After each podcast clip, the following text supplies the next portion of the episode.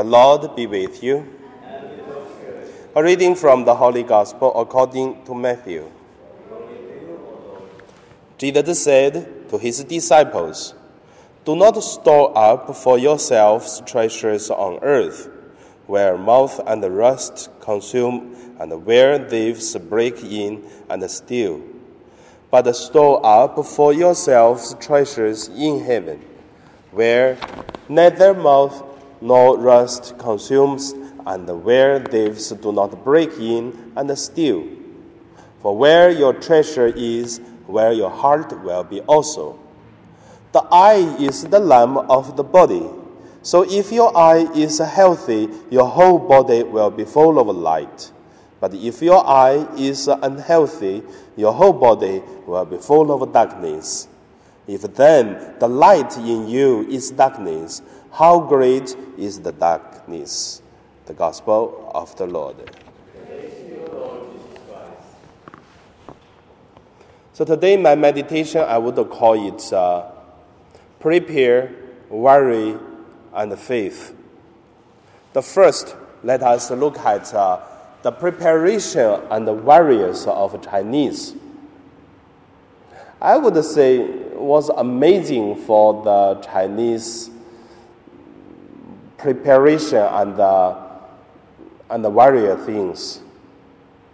You look at the Chinese, when uh, parents even not give birth yet, and then they already start to prepare the kindergartens and the elementary for the children. And then the children even not go to school yet. They was born as a baby, and then school already prepared, looking for the people write letter, whatever the things the parents prepared. When the children is uh, study and the parents started to prepare a work to looking for some uh, friends or whatever relatives who work in somewhere already start to prepare for the work. And then everything be ready and prepare. So that is Chinese. Today thinking about things after 10 years.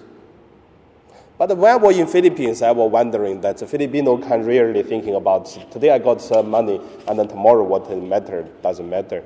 So many Chinese uh, businessmen in Dagupan in our parish because my parish it is a, a Chinese parish in the Dagupan. And then they sometimes they share to me they are amazed that uh, as soon as give the salary today to the workers, and then tomorrow there are lots of people going to have a holiday they stop work for a few days and then for holiday. And then after a few days of spend money, finish, and they come back to work again.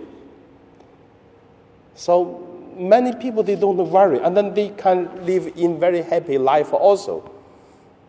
That's why I feel what is a poor Chinese somehow sometimes prepare and various things, which is um, good, but same times sometimes not that good.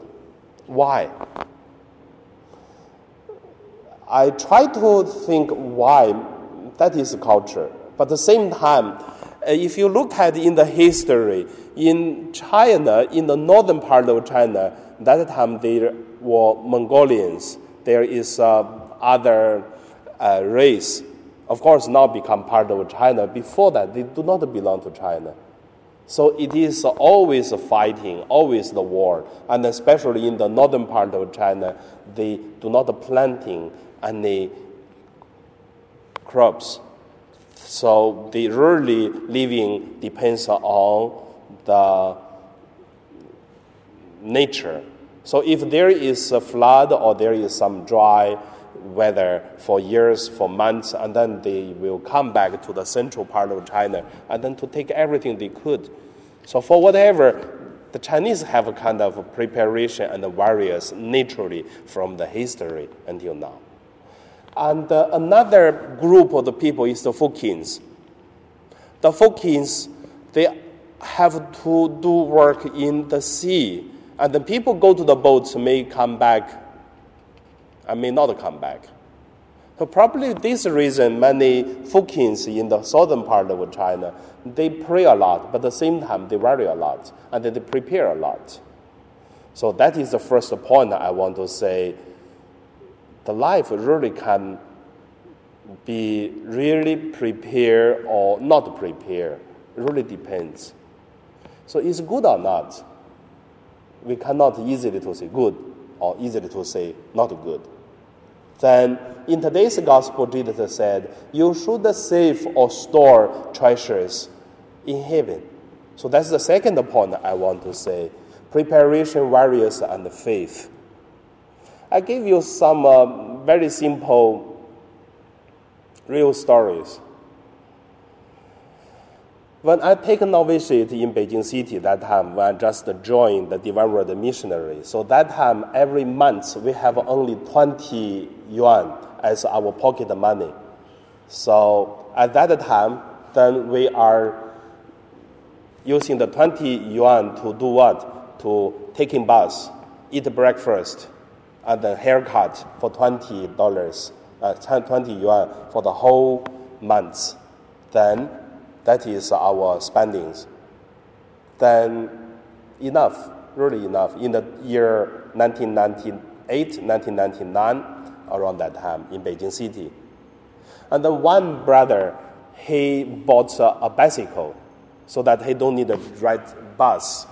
So every month he can save around ten dollar, uh, ten yuan.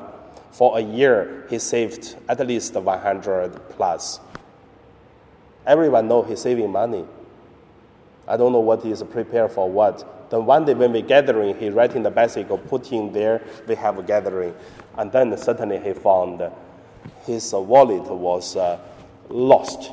Don't know someone steal or when he riding the bicycle was lost on the street, whatever. However, the wallet lost. And then same time when he finished the meeting, go back to take the bicycle. Bicycle was stolen by someone. Then he said one thing I will always remember in my life. He said, after this, I will never save money because saving for a whole year is just for lost. But however, it doesn't mean save, saving is bad. It's not. But uh, if you really sacrifice a lot, prepare for something, whether it is uh, need or not. But today, what Jesus said, you have stored in heaven so, but Jesus didn't tell us you do not need to prepare. No.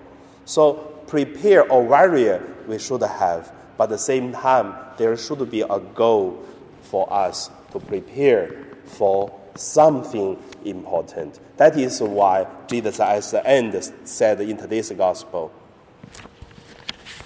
He said, If then the light in you is darkness, how great is the darkness? So he's talking about direction or about uh, what's the things important. If you lost that light, if no light, the darkness, how great the darkness that is.